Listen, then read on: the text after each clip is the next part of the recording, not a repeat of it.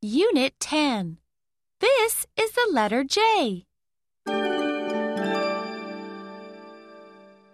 1. Trace the big J.